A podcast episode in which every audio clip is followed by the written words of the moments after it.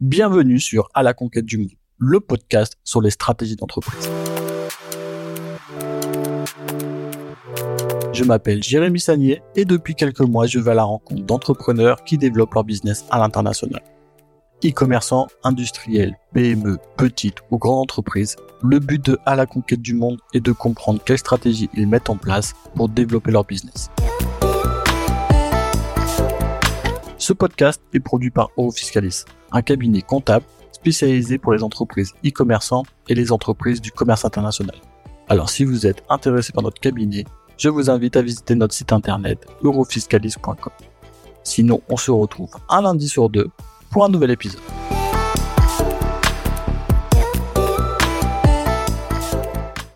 Alors bonjour Bassem, je suis ravi de te recevoir sur ce podcast. Je suis très content que tu aies accepté mon invitation. Euh, alors j'ai l'habitude de commencer un épisode en demandant à mon invité de se présenter pour essayer de comprendre un peu mieux qui il est. Est-ce que tu peux te présenter s'il te plaît? Bien sûr. Euh, merci beaucoup Jérémy pour, euh, pour ton invitation. Euh, je suis avant tout un entrepreneur. C'est comme ça que je me définis. Je pense que c'est la chose, euh, c'est la fonction qui englobe mon activité le plus. C'est-à-dire, qu'est-ce que c'est entreprendre? C'est le fait de prendre des risques. Et c'est ce qui nous manque en fait dans notre vie, c'est qu'on ne prend pas assez de risques. D'accord? Et donc c'est ce que c'est ce que j'essaie d'enseigner parce que je suis également professeur en école de commerce. Et donc j'enseigne également l'entrepreneuriat. Donc je partage mon expérience. Et donc voilà. Et puis en plus de, de cela en plus de mes activités d'entrepreneur et euh, de professeur dans les écoles de commerce, je suis également éditeur euh, spécialisé dans l'éducation financière et les finances personnelles. Voilà les trois fonctions principales qui me définissent. Ouais, donc tu as plusieurs casquettes alors, hyper intéressant. C'est rare comme profil comme ça. Oui, oui, oui, j'ai des casquettes. Euh, on va dire, elles sont, elles sont toutes polyvalentes. Elles sont, je suis assez polyvalent, mais elles se complètent toutes parce que mon expérience d'éditeur, c'est aussi mon expérience d'entrepreneur. Et ce que je vis en tant qu'entrepreneur, je le retransmets ensuite dans les classes et dans les, les cours que j'ai la chance d'avoir avec mes étudiants. Donc l'un l'un nourrit l'autre et vice versa. Donc c'est toujours passionnant. Super. Et justement, est-ce que tu peux nous expliquer un petit peu comment ça t'est venu, cet esprit entrepreneurial euh, C'était quoi un petit peu le déclic? Est-ce que tu peux nous raconter un peu bah, vraiment les débuts, comment ça s'est passé? Bah écoute, euh, les débuts, en fait, si tu veux, ça s'est passé euh, comme souvent quand on est jeune ça se passe de manière progressive, c'est-à-dire qu'on on, on, va pas on va pas commencer dès le début à, à lire les feuilles de la bourse, etc. Mais c'est vraiment un cheminement. Je dirais c'est un cheminement de pensée progressif. D'abord, on s'intéresse à une entreprise et puis après, on se pose des questions basiques comme euh, comment ils ont fait, comment ils ont réussi à, à exécuter, comment ils ont comment ils ont fait ce succès. En fait, ce sont des questions assez simples à la base. Et puis après, on a la chance de rencontrer euh, des entrepreneurs, soit dans la vraie vie, si on a un bon réseau, si on va dans les bons endroits, les bonnes conférences, etc. Euh, et si on n'a pas la chance de les rencontrer physiquement, il existe toujours des ouvrages euh, où maintenant avec YouTube, on peut on peut regarder des conférences, des interviews. Donc le contenu, il est il est présent. Mais pour répondre à ta question d'une manière plus précise, c'est vraiment quelque chose qui s'est fait dans le temps. auparavant, j'étais vraiment fan d'un magazine euh, qui s'appelait Capital, que tu connais peut-être, qui est un magazine euh, français assez connu, qui est vraiment bien, qui était vraiment qualitatif. Et puis j'adorais chaque mois, je me suis abonné à ce magazine. J'étais abonné à ce magazine. Et en fait, chaque mois, je lisais en fait comme des histoires, euh, l'histoire d'Apple, l'histoire de Nike, euh, etc. Et puis je regardais aussi, tu sais, le dimanche, une fois par mois, il y avait Capital aussi qui passait sur M6, qui, qui a rien à voir avec le magazine, mais ils avaient tous les deux le même, le même nom. Donc tu avais Capital de M6 euh, à l'époque, c'était, je crois, Emmanuel Chin dans les années 90-2000. Hein, ça nous rajeunit pas, mais ensuite, ça, les, les présentateurs ont, ont, évolué, ont changé. Donc voilà, c'était mes deux euh, mes deux sources principales en tant que en tant que petit Français. Donc le Capital Magazine et le Capital d'M6 qui passait une fois par mois. Et, puis petit à petit, l'engrenage a commencé à se mettre en place. Et puis après, c'est les ouvrages euh, de finances personnelles. Et puis le premier, c'était Robert Kiyosaki avec Père riche, Père pauvre. Donc c'est comme ça que ça a démarré en fait, le processus. Ok, d'accord. Donc, quoi, donc euh, petit à petit, tu t'es intéressé après à la liberté financière, etc. Et après, tu t'es dit, bah, vas-y, euh, autant essayer de partager mon savoir après avec des étudiants. Et, euh, Exactement. je vais devenir prof. Au début, au début, j'ai accumulé, accumulé comme une éponge. J'ai accumulé beaucoup, beaucoup, beaucoup d'informations, beaucoup d'analyses personnelles. Euh, j'ai lu beaucoup de livres sur les finances personnelles. Je pense les avoir tous lus en français. Euh, en anglais, je les connais tous parce que je suis vraiment passionné par ça. Donc j'ai vraiment ce, j'ai ce côté un peu collectionneur, tu sais, il y a des gens qui collectionnent des voitures, d'autres des montres, euh, d'autres des peintures. Moi, c'était vraiment les ouvrages de finances personnelles parce que je voulais pas louper une information. J'avais l'impression que si je loupais une information, c'était peut-être que j'allais passer à côté d'une grande opportunité qui pouvait euh, éventuellement changer ma vie. Donc euh, j'avais ce côté un peu compulsif que, que peut avoir un collectionneur. Et, euh, et, donc, ouais, j'ai lu beaucoup de livres de finances personnelles. Et puis, quand on lit ces ouvrages-là, dedans, il n'y a pas que de la finance, paradoxalement, parce que les gens, ça les, ils sont un peu, ça les rebute un petit peu parce qu'ils se disent ouais, euh, l'argent euh, c'est pas bien, c'est sale et tout. Et, en fait, à ma grande surprise, je retrouvais des éléments du développement personnel dedans. Je retrouvais des éléments biographiques. Euh, je retrouvais des gens qui avaient fait des sacrifices. Euh, je retrouvais des, vrais parcours de vie et puis des vraies stratégies qui étaient hyper inspirantes, vraiment. Ok. Et justement, est-ce que tu peux nous dire un petit peu plus sur ce que tu enseignes à tes étudiants? Comment tu arrives justement un peu à les initier à la liberté financière et à la finance? Euh, Est-ce que tu peux nous raconter un petit peu tout ça? C'est quoi un petit peu les prémices pour arriver là-dedans? Euh, c'est-à-dire moi mon, mon approche c'est ça? Comment je comment je ouais, angle d'attaque? Exactement. Ouais, exactement. Euh, alors ça, ça dépend des matières que j'ai avec les classes parce que j'ai pas toujours les mêmes matières parce que j'ai la j'ai la chance d'être dans plusieurs écoles différentes. Donc il faut que à chaque fois chaque école si tu veux euh, cher Jérémy elle a sa propre philosophie elle a sa propre approche. Donc il faut que moi euh, je sois en mesure de m'adapter à la philosophie de l'école en question. Ça, c'est le premier point. Euh, deuxième point, il faut que j'adapte mon propos au public. Je peux pas arriver brut de décoffrage en rentrant dans des formules mathématiques alors que ils n'ont pas les bases. Donc, j'essaie vraiment de, de, leur expliquer tout d'abord comment fonctionnent les finances à un, niveau, si tu veux, macroéconomique. Donc, je vais leur parler, je vais leur parler de la Banque centrale européenne, comment l'argent est imprimé, c'est quand même euh, un, un basique comment les banques, euh, quel est le, le, le, business model des banques, pour qu'elles puissent comprendre comment le, les banques euh, fonctionnent, comment elles interagissent. Euh, ça, c'est le deuxième point. Ensuite, j'explique le fonctionnement des États. Tu vois, je suis vraiment dans des niveaux, dans des niveaux macro, macroéconomiques. Mmh. Et puis, petit à petit, je me dirige vers l'entreprise, le chiffre d'affaires, la marge, le marché, le positionnement, le marketing, le réseau de distribution, les différentes stratégies à déployer. Et puis, cerise sur le gâteau, j'arrive finalement là où je voulais arriver au début, les finances personnelles, c'est-à-dire la budgétisation, la constitution du patrimoine, euh, avoir le bon mindset, euh, faire en sorte que l'argent soit un outil qui va permettre un levier qui va nous permettre de nous libérer euh, et d'atteindre l'indépendance financière et de sortir de la matrice et puis euh, sortir de cet état d'esprit euh, un peu trop salariat et puis sans aucune prise de risque en fait finalement. Donc j'y arrive vraiment, j'y vais, j'y vais progressivement. Ok. Et justement, est-ce que tu peux nous donner alors un petit peu des conseils pour pour ceux qui sont pas encore justement dans ce côté dans ce côté financier, qui aimeraient y rentrer C'est quoi un petit peu les conseils que tu pourrais leur donner pour pour bien débuter? Alors, Très bonne question. Le, me le meilleur conseil qu'il faut faire dans la, dans la vie, mais pas que seulement sur le côté financier, si on veut avoir du succès, pas que dans les finances, mais dans les finances ça marche aussi, c'est il faut il faut réussir à recalibrer son cerveau. Il faut paramétrer son cerveau et euh, comme on dit, tout, tout se passe à l'intérieur de soi en fait en réalité. En fait, en fait, si tu veux, ce que comment nous on vit le monde, c'est comme ça que le monde va, va nous répondre. On va être, on va avoir les feedbacks que nous on ressent déjà quelque part. Donc premier premier conseil que je pourrais donner, c'est déjà d'avoir le bon état d'esprit, d'avoir le bon mindset et de, de, de faire un travail sur soi-même en limitant euh, ses croyances euh, lim limitantes, justement, de casser ses croyances limitantes. Euh, un exemple d'une croyance limitante, c'est euh, il faut que j'ai un héritage pour euh, devenir riche, par exemple, une des croyances limitantes. Euh, mon salaire, qui peut être euh, de 1800 euros ou 2000 euros, ne me permet pas de mettre de côté tous les mois parce que j'ai pas l'épargne suffisante, parce que l'inflation, etc. Euh, parce qu'il y a la guerre dans le monde. Enfin, on a toujours des excuses, si tu veux, il y aura toujours des excuses.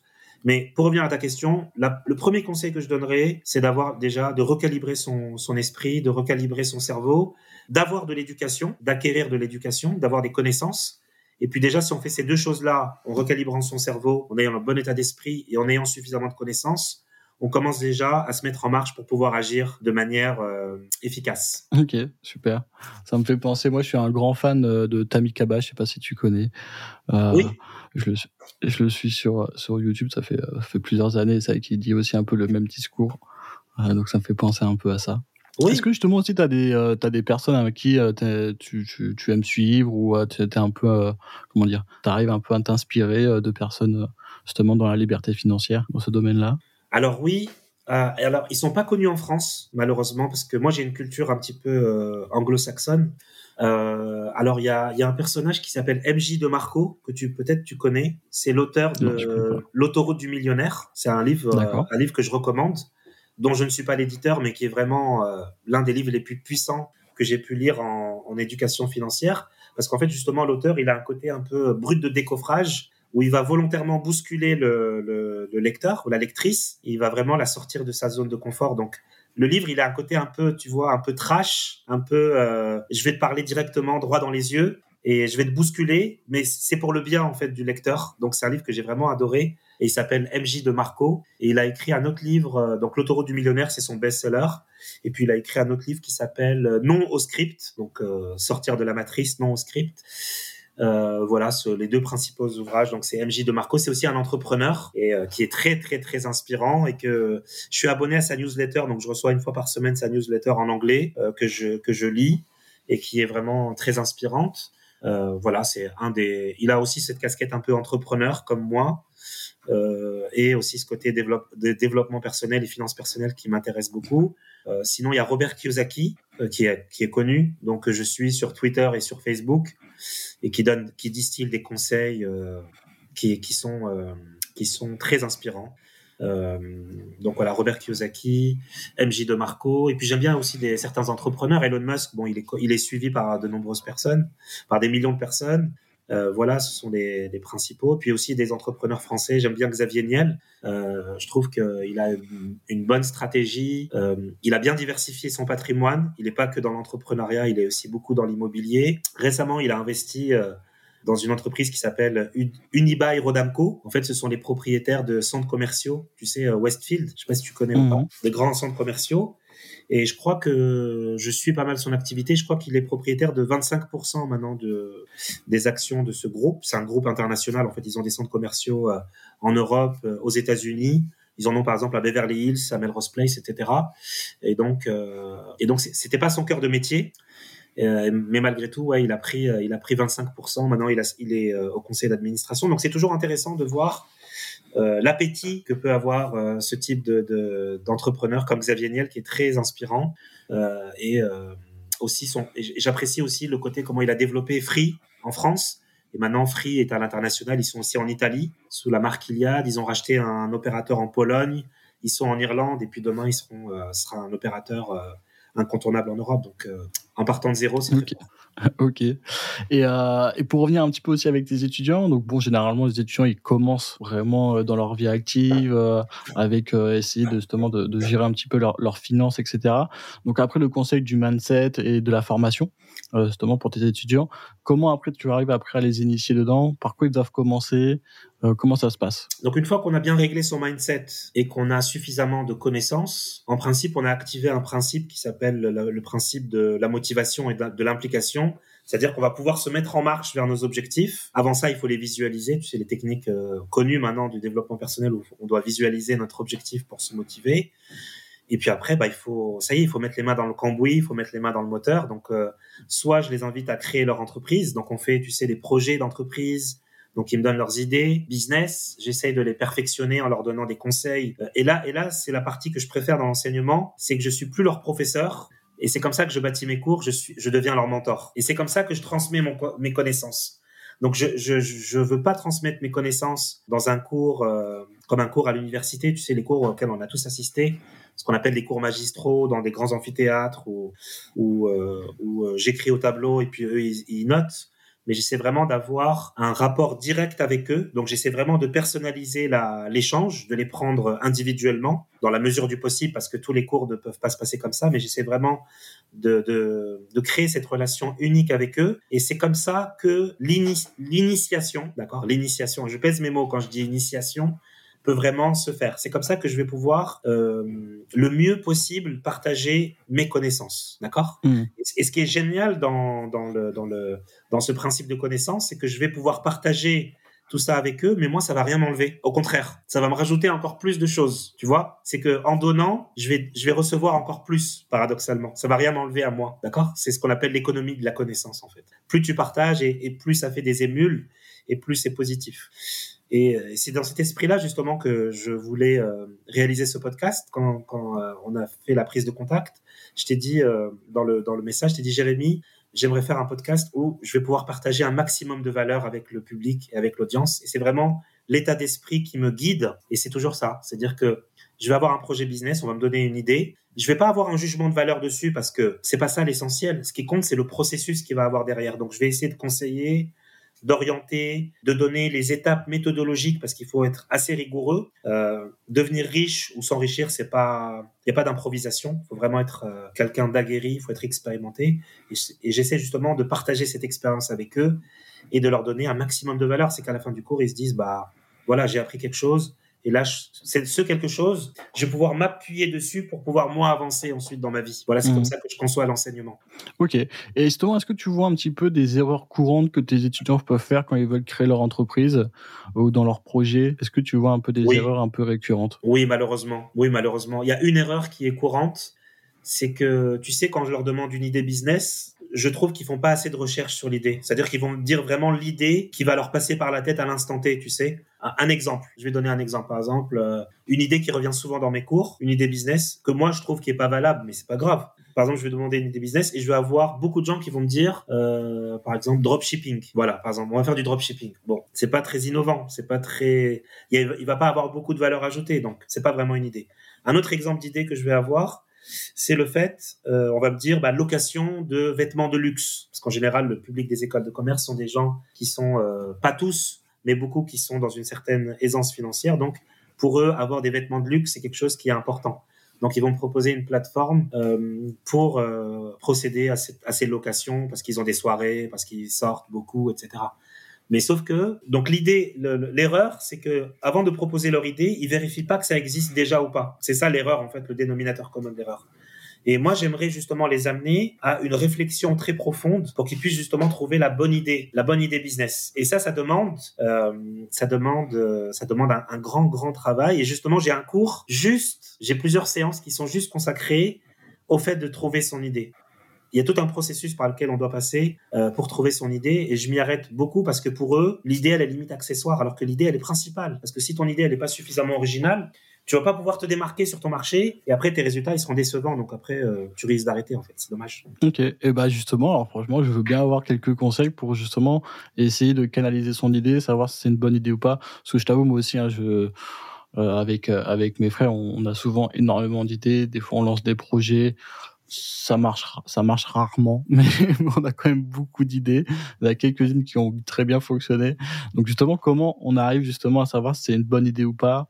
Alors, est-ce que ça s'est déjà fait ou pas? Est-ce qu'on a trouvé quand même le bon marché? Est-ce que le marché est assez grand pour notre idée ou pas? Alors, euh, en réalité, l'importance du marché, elle n'est pas, très importante. Je vais te dire pourquoi. Parce que si tu as une idée qui est unique, tu seras le pionnier sur ce marché et tu vas te, gaver. Même si le marché il te semble petit, si ton idée elle est suffisamment originale, c'est ce qu'on appelle dans l'entrepreneuriat la prime au pionnier. Quand tu es le premier à arriver dans un marché, grâce à une innovation en général, bah tu vas te, bah, faire plaisir. Tu vas vraiment, euh, c'est, open bar. C'est buffet à volonté, d'accord? Donc, euh, c'est ce la stratégie, ce que, ce que moi j'appelle dans mes cours l'océan bleu. Tu vois, quand tu es le premier à découvrir l'océan bleu, bah, tu as tout un univers qui est que pour toi, en fait.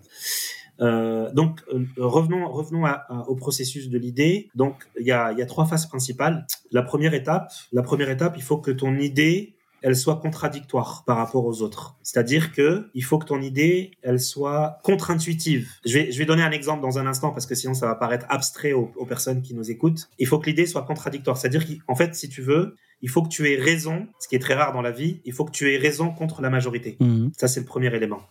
Euh, si tu veux, je peux donner un exemple tout de suite parce que sinon peut-être ça va rester abstrait. Euh, prenons l'exemple par exemple de, bah, je parlais d'Elon Musk tout à l'heure, avec son projet euh, SpaceX, il a eu l'idée contradictoire, totalement folle, d'utiliser des fusées réutilisables. C'est-à-dire quand lui il a dit pour changer l'économie de de l'aérospatial, on pouvait pas rester sur les, les, les vaisseaux, les, les les, euh, les, outils que la NASA utilisait parce qu'en fait, il y avait euh, certaines capsules de la NASA qui revenaient jamais sur Terre ou qui étaient détruites dans l'atmosphère. Et donc, chacun de ces vols coûtait 200 euh, ou 300 millions de, dollars, ce qui était, ce qui est encore toujours aujourd'hui excessivement cher. Donc, on va pas pouvoir devenir une, une espèce interplanétaire avec des coûts aussi élevés. Donc, qu'est-ce qu'il faut faire? Il faut changer, il faut changer son, il faut changer d'échelle, il faut changer de principe. Donc lui, il a dit, je cite, je pense qu'il faut développer des, fusées réutilisables parce qu'en ayant une fusée qu'on va réutiliser plusieurs fois, on va pouvoir écraser les coûts. Et donc, le fait d'envoyer des satellites dans l'espace, ça va avoir un coût beaucoup euh, moins important. Donc, la rentabilité automatiquement sera beaucoup plus grande techniquement. D'accord? Donc, il a écrasé les coûts. Sauf que quand il avait dit ça, même à des grands responsables de la NASA, des pontes de la NASA, on lui a dit mais t'es es, malade, t'es fou, t'es es, un fou. Et finalement, bah, les premiers, euh, il y a pas mal de documentaires sur les plateformes de streaming qui racontent l'histoire de, SpaceX. Et donc les premiers, les premiers, euh, comment dirais-je, les premiers décollages ont été totalement catastrophiques. Euh, les premiers envois se sont ont complètement explosé. Il a perdu énormément d'argent, mais il a persévéré. Il a persévéré. Et puis je crois de mémoire, au bout du quatrième ou du cinquième décollage, ça a marché parce qu'il y a toujours cet effet de je tente, j'améliore, je perfectionne, etc. Donc c'est ce qu'on appelle, ce qu'on appelle le processus d'amélioration continue. Et après, il a donné, euh, bah, il avait finalement, c'est lui qui avait raison. Donc son idée contradictoire était euh, était celle euh, celle qui fonctionnait. Donc il avait raison contre la majorité des personnes en place à ce moment-là. Ok.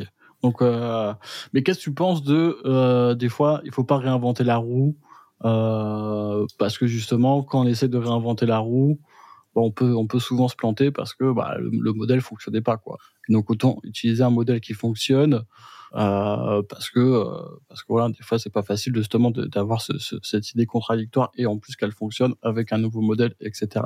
Alors sûr que Elon Musk bon ça a marché, on a plein ça marche, peut-être dans la majorité des cas, euh, je sais pas si ça peut réellement euh, fonctionner à chaque fois quoi. En fait, si tu veux, c'est cette histoire de l'idée contradictoire pour faire simple, il faut avoir la vision, d'accord? Il faut, faut, avoir une vision, mais il faut que toi, par exemple, Jérémy, tu aies la vision du business tel qu'il sera en 2030 ou en 2040 ou en 2050, d'accord? Euh, je, vais, je vais donner un deuxième exemple pour illustrer ça. Euh, par exemple, euh, au début des années 90, euh, Xavier Niel, il est issu du Minitel, tu sais, je sais pas si tu te rappelles du Minitel. Ouais, ouais. Et donc, il, a eu, il a vu, il a eu la vision comme quoi Internet allait arriver dans les foyers français. C'était début des années 90, c'était 90, 92. Et donc, ça va être le premier créateur d'un opérateur qui s'appelle WordNet, qui a disparu depuis. Mais ensuite, il va créer Free euh, en 1999. Et, qu'est-ce qu'il va se dire, lui, avec ses ingénieurs? Il va se dire, on va avoir de la DSL qui va arriver dans tous les foyers français. C'est sa réflexion. Là, là, encore, je le cite. Euh, il s'est dit on va on va avoir de la DSL, mais on n'a pas le boîtier, on n'a pas la, on n'a pas ce qu'on appellera ensuite la box, la fameuse box, mais on n'a pas le boîtier et on n'a pas les usages qui vont avec, d'accord? Donc on sait qu'on va avoir un flux entrant chez tous les Français, mais on n'a pas le, boîtier et les et le et les usages qui vont avec, donc c'est un problème. Donc, qu'est-ce qu'il a fait avec ses proches collaborateurs? Ils sont partis euh, aux États-Unis, dans la Silicon Valley, euh, pour trouver ce boîtier. Parce que nous, on est toujours un peu complexé par rapport aux Américains. On pense qu'ils ont toujours un coup d'avance sur nous. Et or, or les États-Unis, en fait, ils fonctionnent pas du tout avec la même euh, la même technologie qu'en France. Ils fonctionnent avec ce qu'on appelle le câble. Ils fonctionnent avec le câble et ils fonctionnent pas avec euh, la même technologie qu'en France. Nous, euh, on fonctionne avec la technologie de la DSL. Donc en fait, c'est ce sont les anciennes lignes France Télécom sur lesquelles on envoie ce qu'on appelle les lignes cuivrées, sur lesquelles on envoie de de la DSL. Maintenant, c'est remplacé par la fibre optique aujourd'hui en 2023. Mais ouais, je me rappelle de cette histoire. Euh, il était parti aux États-Unis, il avait cherché justement un boîtier comme ça, il n'avait pas eu tout trouvé. Il s'était dit bon, en fait, euh, on va le créer nous-mêmes en France. Et je crois que c'était trois, trois potes, trois ou quatre potes. Et en fait, ils ont créé ce boîtier-là euh, dans leur garage, je crois, ou un truc comme ça. Exactement. Euh... C'est incroyable. Et c'est incroyable parce que et, ils se sont dit, qu'est-ce qu'on peut faire avec la DSL Et la réponse, c'était, bah, on peut faire bien sûr de l'Internet, ce qui est logique. On va faire de la télé. Donc en fait, la télé, on va la recevoir non plus par les, les, les, antennes à l'ancienne, mais ça va venir aussi par la DSL. Et on pourra téléphoner, c'est ce qu'on appelle la voix sur IP, qui sera ensuite démocratisée avec Skype. Euh, mais eux, ils l'avaient déjà intégré dans leur boîtier. Donc ils vont créer euh, avec quelques ingénieurs, je crois qu'ils étaient une dizaine en tout de salariés. Euh, ils vont ils vont réussir à battre des, des laboratoires où il y a 1000 employés chez Siemens, il y avait des milliers d'employés chez France Télécom et ils vont réussir à sortir. Euh, bah, ce sont les inventeurs du triple play. Donc en fait, mmh. c'est un Français, donc c'est Xavier Niel et puis il y avait un autre collaborateur aussi qui s'appelait Rani Assaf qui vont euh, créer euh, ce boîtier révolutionnaire. Et, euh, voilà, donc c'est ça, avoir une idée contradictoire. C'est avoir une vision avant les autres, être capable de l'exécuter. Comme ça, on a une innovation et, et là, on peut atteindre l'océan bleu. Ah, je comprends. Bah, c'est sûr que là, avec des idées comme ça, c'est sûr qu'après, on arrive à révolutionner le monde et tout. Donc, c'est sûr quand un étudiant il te dit oui, j'ai envie de faire du dropshipping, bon, c'est sûr que l'idée est pas la même, quoi. Mais bon, après, pour faire l'avocat du diable, est-ce que justement avoir des petites idées comme ça, faire du dropshipping, monter un petit site e-commerce, etc., ça permet pas justement de commencer à mettre un peu un, pied sur l'étrier et, euh, et de recommencer comme ça dans l'entrepreneuriat, peut-être avec des petits budgets, c'est de faire un petit peu des erreurs, etc., que commencer directement avec une idée un petit peu révolutionnaire ou ce qui est quand même très dur après à mettre en place derrière parce que bah un faut avoir quand même euh, soit les connaissances soit aussi la partie financière euh, donc euh, et aussi le temps de développement. bien sûr. Combien de temps il a mis pour créer ça, son boîtier, mais euh, mais bon, il a pas dû faire ça en 15 jours quoi. Non non non, ça ça a demandé du temps, ça a demandé de l'argent et puis il avait d'autres business à côté qui fonctionnaient déjà, donc il avait déjà les ressources financières pour investir de, dedans. Mais oui, comme tu dis, hein, moi je suis d'accord. Si j'ai un jeune qui me dit je fais du dropshipping, bon déjà c'est un bon début. Euh, J'en ai d'autres qui font qui font du freelance, qui créent des sites, qui essaient de se débrouiller à gauche à droite. Et puis euh, et puis l'idée, elle va venir avec le temps. C'est pas c'est pas quelque chose d'automatique. Mais ce que je voulais te dire, c'est que ça demande aussi euh, tout un processus. Il faut que l'idée soit contradictoire. Ça c'est la première étape. La deuxième la deuxième étape, il faut que cette idée contradictoire soit juste, parce que la majorité des idées contradictoires sont fausses parce que la majorité, ce qu'on appelle le bon sens, le bon sens populaire, et troisième étape, troisième étape de, de, de ce processus, il faut être capable de l'exécuter massivement. Parce qu'il y a des gens, ils ont des idées, mais ils n'arrivent pas à l'implémenter, ils n'arrivent pas à l'exécuter massivement. Et ça, c'est un vrai problème. Donc, faut avoir les trois. Il faut que l'idée soit contradictoire, faut, faut que l'idée soit vraiment contradictoire, première étape. Deuxième étape, il faut que cette idée contradictoire que toi, tu as eue, ou tes frères, ou tes amis, elle soit correcte contre la majorité. Et troisième étape, mais je dirais que la troisième étape, c'est la plus simple, il faut être capable de l'exécuter, c'est-à-dire recruter une équipe, se mettre en mode projet, la marketer, la commercialiser, la distribuer, et puis euh, atteindre la rentabilité et la profitabilité ensuite. Ok. Et justement, est-ce que tu as des exemples d'étudiants que tu as eu qui t'ont un peu impressionné justement sur ce côté-là, avoir vraiment une idée euh, vraiment géniale qui pourrait révolutionner et après essayer de, l'appliquer euh, tout au long du processus? Tu as des exemples un petit peu? Oui, il y a, y a des étudiants il y a des étudiants qui m'ont impressionné, mais pas tant par l'idée, mais plus par leur attitude. Des fois, je suis étonné de voir des jeunes de 20 ans, 21 ans, 22 ans qui sont déjà matures, ils ont déjà des business. Euh, euh, oui, plus par leur attitude, par leur détermination, euh, mais pas tellement par l'idée en fait en soi, parce que parce que en général, ils n'ont pas suffisamment de recul ni de maturité pour avoir l'idée contradictoire à la Steve Jobs ou à la Xavier Niel ou à la Elon Musk, parce que ça demande quand même beaucoup de réflexion. Et vu leur jeune âge, en général, ils n'ont pas ce recul nécessaire. Mais oui, parfois, je suis euh, entre guillemets impressionné par leur détermination et euh, par leur capacité de travail. Ouais, ça c'est fort. C'est plus dans l'attitude que dans l'idée. Mmh, ok. Et euh, pour revenir un petit peu justement sur, la liberté financière, euh, qu'est-ce que tu conseilles faire d'autre que créer une entreprise après l'étape de créer une entreprise, d'avoir un business qui fonctionne, etc. C'est quoi ensuite la prochaine étape? Euh, bah déjà, comme tu l'as dit, il faut d'abord créer son entreprise parce que c'est le meilleur véhicule financier pour gagner de l'argent. D'ailleurs, d'ailleurs, si tu regardes la liste des 100 personnes les plus riches en France ou dans le monde, bah, ce sont tous des entrepreneurs. Donc, donc voilà. Euh, ensuite, la deuxième étape, ta question, elle est, elle est très pertinente. Je pense qu'il faut diversifier ses revenus et donc il faut investir dans l'immobilier. Euh, on peut le faire de différentes manières, soit en faisant du locatif, du locatif meublé, euh, du Airbnb, ça marche bien aussi, du saisonnier. Euh, donc oui, après il faut passer sur l'immobilier pour avoir un patrimoine, parce que au cas où l'entreprise euh, pourrait ralentir pour des raisons euh, X, Y ou Z, on ne sait jamais ce que l'avenir nous réserve. Euh, au moins on aura un patrimoine qui fera office de parachute et c'est quelque chose aussi qu'on pourra léguer euh, euh, à nos enfants. c'est quelque chose sur lequel on pourra se reposer lors de la retraite. Donc c'est très important une fois qu'on a fait un business qui est florissant. C'est ce que je souhaite à tout le monde, c'est trouver l'idée et de la mettre en exécution et d'avoir raison par rapport aux autres. C'est ensuite pour constituer son patrimoine, c'est d'avoir un patrimoine financier qui va nous sécuriser entre guillemets, qui va nous permettre de vivre une retraite et une vie future où on sera à l'aise, on n'aura pas la peur, euh, on n'aura pas la peur de pas recevoir notre notre retraite. Donc euh, c'est très important à faire. C'est même une œuvre d'utilité publique parce que le message du gouvernement qu'on a eu avec toute cette polémique, c'est que finalement l'État euh, ne sera pas forcément au rendez-vous pour assurer la retraite de tout le monde. Donc c'est à nous. D'ailleurs, j'en discute avec certains de mes étudiants qui sont très conscients de ça et ils me disent, vous savez, monsieur, nous, on sait qu'on n'aura pas de retraite, donc euh, il faut qu'on se retrousse les manches. Beaucoup, beaucoup mmh. d'étudiants me disent ça en école de commerce. Et aussi, je voulais euh, te demander, euh, comme tu as beaucoup d'étudiants, donc ils sont assez jeunes, ils sont, j'imagine, très souvent sur les réseaux sociaux. Euh, on a vu l'explosion des crypto-monnaies, des NFT, on voit beaucoup de vidéos sur le trading, tu vois des choses où justement on te fait croire que tu peux devenir très riche rapidement. Est-ce que ça, ils sont sensibles à ça? Est-ce qu'il y en a qui se font avoir aussi là-dedans? Est-ce qu'il y en a qui s'intéressent à ça? Est-ce qu'ils t'en parlent? Comment ça se passe? Alors, on en, parle beaucoup parce qu'il y en a beaucoup qui viennent me, poser des questions, me demander conseils. Et franchement, je suis toujours opérationnel pour euh, répondre aux questions. Euh, en général, les gens qui se font avoir dans ces histoires de copy trading ou de Bitcoin ou de crypto-monnaie sont justement des gens qui sont pas formés à l'éducation financière. C'est-à-dire que on va leur proposer une solution, mais qui est une solution de facilité, d'accord? Et ceux qui ont lu, celles et ceux qui ont lu les livres de finances personnelles, qui ont étudié les, biographies des différents entrepreneurs, à la fin, à la fin du, du parcours, on se dit ah ouais, en fait c'était pas facile. C'était pas aussi facile que ça, et ça, il fallait vraiment faire beaucoup d'efforts, il a fallu beaucoup travailler. Donc les gens qui sont conscients de ça, en général, ils se font pas, ils se font pas avoir par ces histoires de, de Bitcoin, euh, d'or, de métaux précieux et, et tout ça, et d'investissements euh, qui, qui sont des impasses.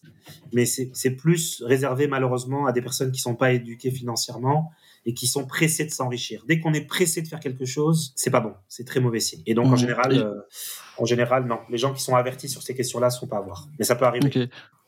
Et justement, est-ce que euh, tu en vois beaucoup, je sais pas, en pourcentage d'étudiants qui t'en parlent, etc. Euh, est-ce que après, justement, tu leur dis, bah écoutez, essayez de vous former au maximum dessus, euh, essayez d'acquérir le maximum de connaissances pour que justement après vous pouvez, bah, si vous voulez, euh, commencer un petit peu dessus, mais avec un petit capital.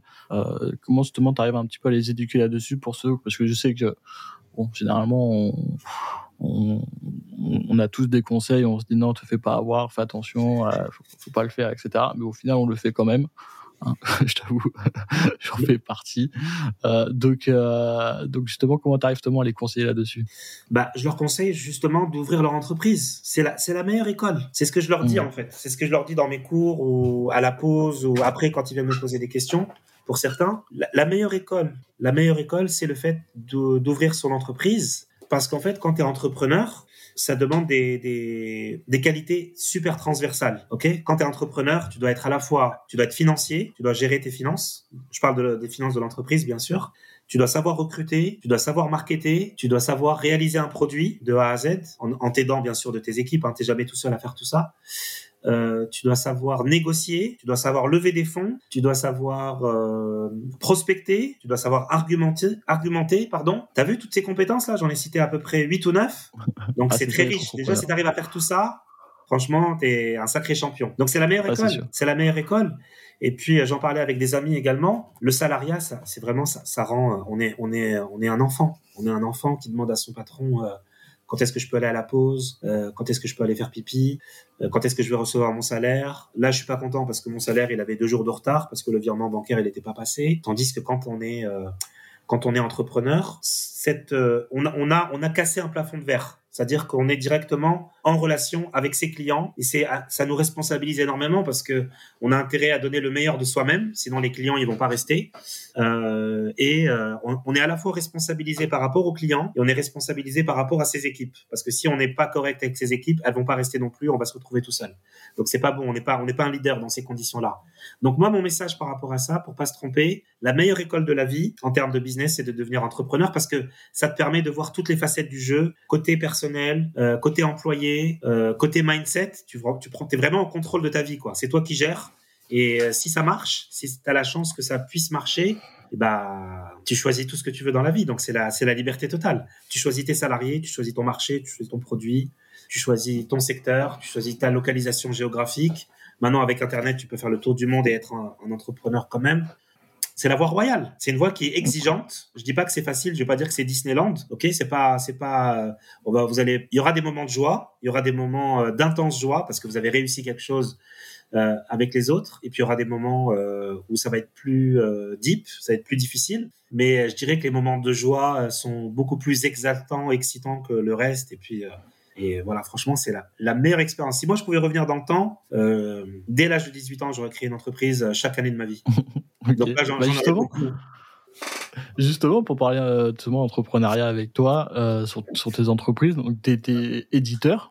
Je voulais savoir comment c'était arrivé euh, de, de bah, créer euh, comme ça une entreprise comme ça, d'où ça t'est venu, c'était quoi un peu, bah, comment ça s'est passé, c'était quoi un peu les difficultés? J'aimerais bien Ok. savoir plus justement. C'est quand même rare de bon. rencontrer des éditeurs, des éditeurs, donc franchement, ouais, ça m'intéresse. Bon, déjà à la base, ce qu'il faut savoir avant d'être éditeur, euh, c'est que je suis un, un amoureux. Je suis un amoureux des livres. Déjà, je, je suis un vrai bibliophile. C'est-à-dire que moi, je suis capable, euh, je suis capable de mettre des centaines d'euros dans un livre euh, relié en cuir de l'époque, euh, d'acheter un livre, euh, une édition originale de Victor Hugo, par exemple. Ça me gêne pas de mettre 200, 300 euros là-dedans, quoi. Parce que l'objet est beau, parce que c'est un livre d'époque, parce que j'aime bien le papier jaune de l'époque, l'encre, la manière dont c'est relié, parce qu'à l'époque, il reliait pas avec de la colle comme aujourd'hui, mais c'était relié avec des espèces de fils, une espèce de couture à l'intérieur du livre.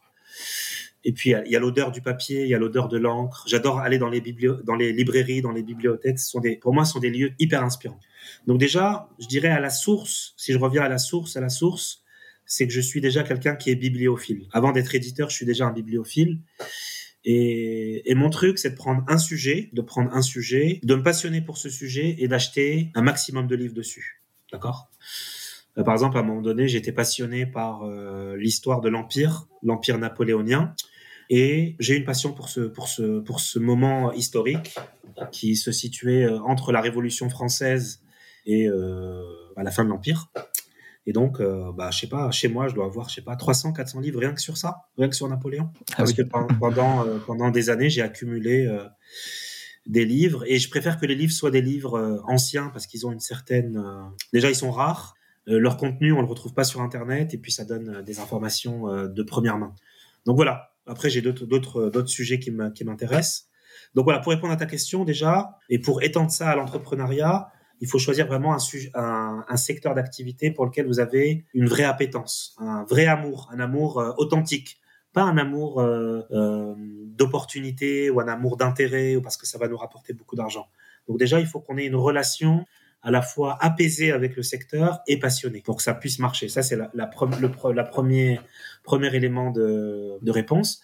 Le deuxième élément de réponse, euh, je suis devenu éditeur totalement par hasard. J'étais pas, j'étais pas calibré, j'étais pas, euh, j'ai pas fait une formation. euh, je suis un, un éditeur autodidacte. Et comment et comment je le suis devenu? C'était aussi ma passion pour les finances personnelles. Et en fait, je lisais, comme je te disais euh, au début, les livres de Robert Kiyosaki, les livres de MJ de Marco. Je me prenais des claques au bon sens du terme parce que ça vraiment ça me réveillait. Je me dis ah oui c'est comme ça en fait, c'est comme ça que fonctionne l'argent. C'est incroyable.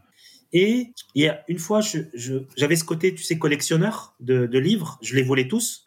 Et à un moment donné, je voulais avoir Millionnaire Next Door en français. Je me dis, forcément, quelqu'un a dû le traduire. C'est pas possible. Le livre, c'est un best-seller du New York Times. Il s'est écoulé à 3 ou 4 millions euh, d'exemplaires aux États-Unis. C'est obligé que Gallimard ou Flammarion ou, ou que sais-je encore euh, l'ont édité. C'est impossible. Et donc, je vais, je vais sur Amazon et bah, il est disponible qu'en anglais. Il est qu'en anglais. Per- personne l'a traduit. euh, personne s'est intéressé à ce livre. Je me dis non, c'est pas possible. C'est incroyable. Et moi, je fais comment pour le lire en français? Parce que je peux le lire en anglais, mais il y a des subtilités, il y a des mots techniques qui vont m'échapper. Donc, j'aurai pas toute la, toute la substance que je veux. C'est dommage. Et moi, j'aime pas lire un livre en ratant des choses. Donc, qu'est-ce que j'ai fait? Je dis, c'est dommage. Là, c'est une vraie opportunité. Là, là, c'est une opportunité à la fois. Donc là, j'ai toute proportion gardée. Hein, je me compare pas à Elon Musk, ni à Steve Jobs, ni à Xavier Niel. Loin de moi cette idée.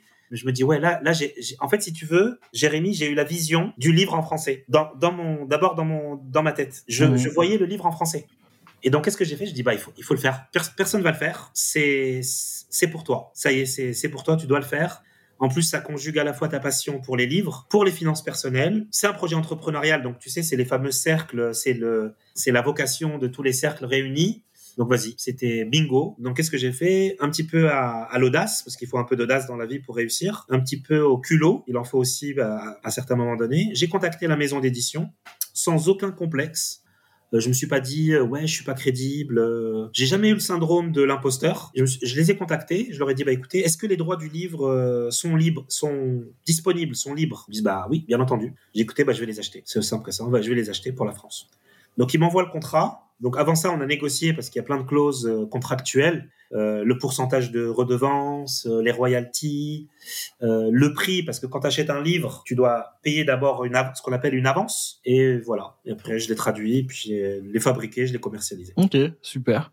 Franchement, c'est quand même génial, quoi. Et, euh, et donc voilà, donc aujourd'hui, c'est ce que tu fais. Donc tu traduis, tu trouves des bouquins vraiment qui t'intéressent, qui sont pas traduits en français, et après tu les édites en français et tu les, tu les distribues directement en, France. Ça? Exactement. Je dois, euh, c'est aussi une histoire d'amour parce que le livre, tu dois l'aimer, ok? Je pourrais pas, je pourrais pas proposer quelque chose de néfaste ou de négatif aux gens. Pour, ça me paraît, euh, ça me paraît hors de propos.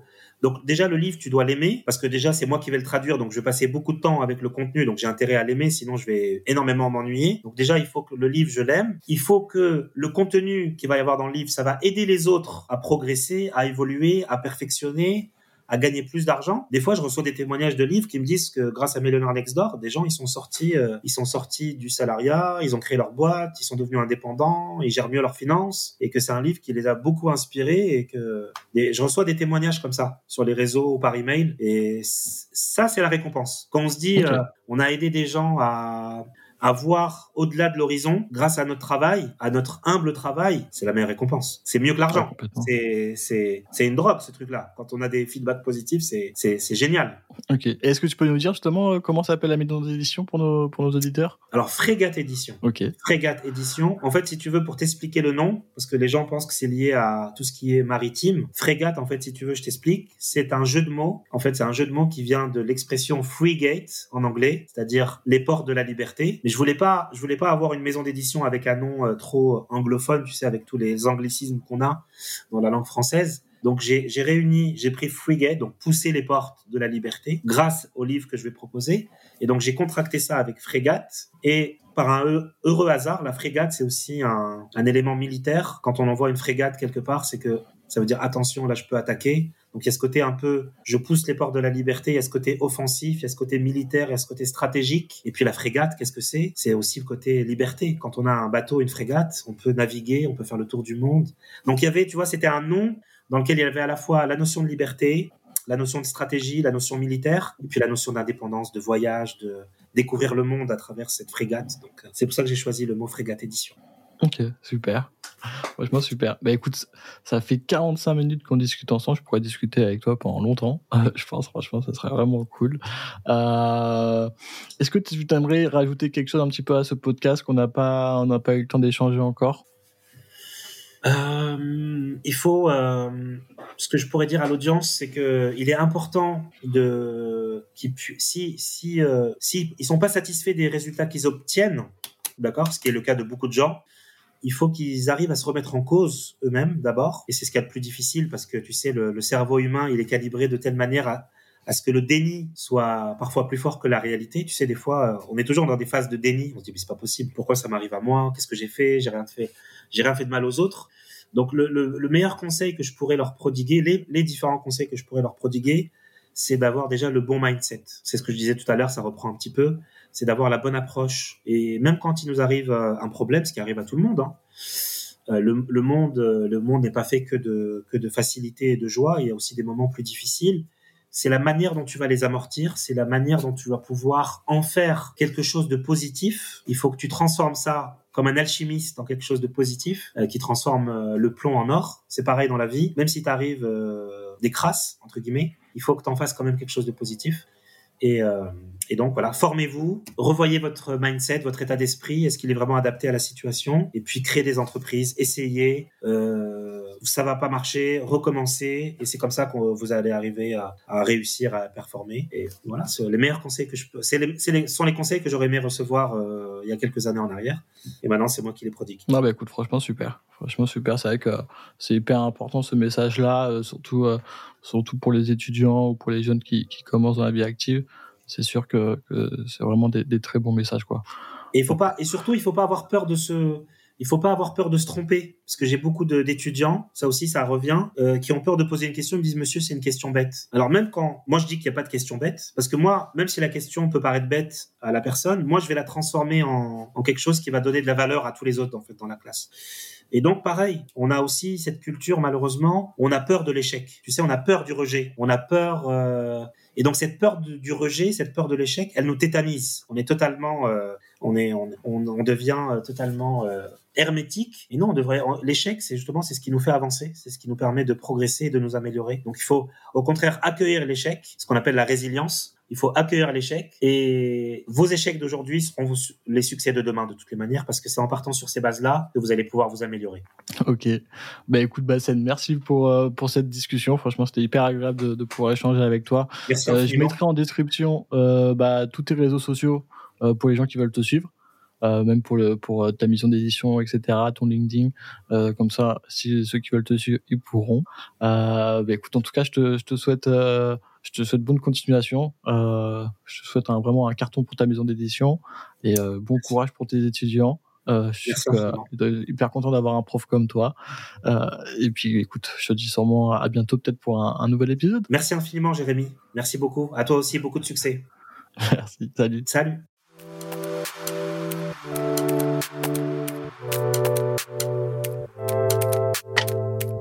Merci d'avoir écouté cet épisode, j'espère qu'il vous a plu. Si vous souhaitez nous soutenir, vous pouvez vous abonner sur votre plateforme favorite et mettre 5 étoiles sur Apple Podcast et Spotify. On se retrouve dans 15 jours pour un nouvel épisode.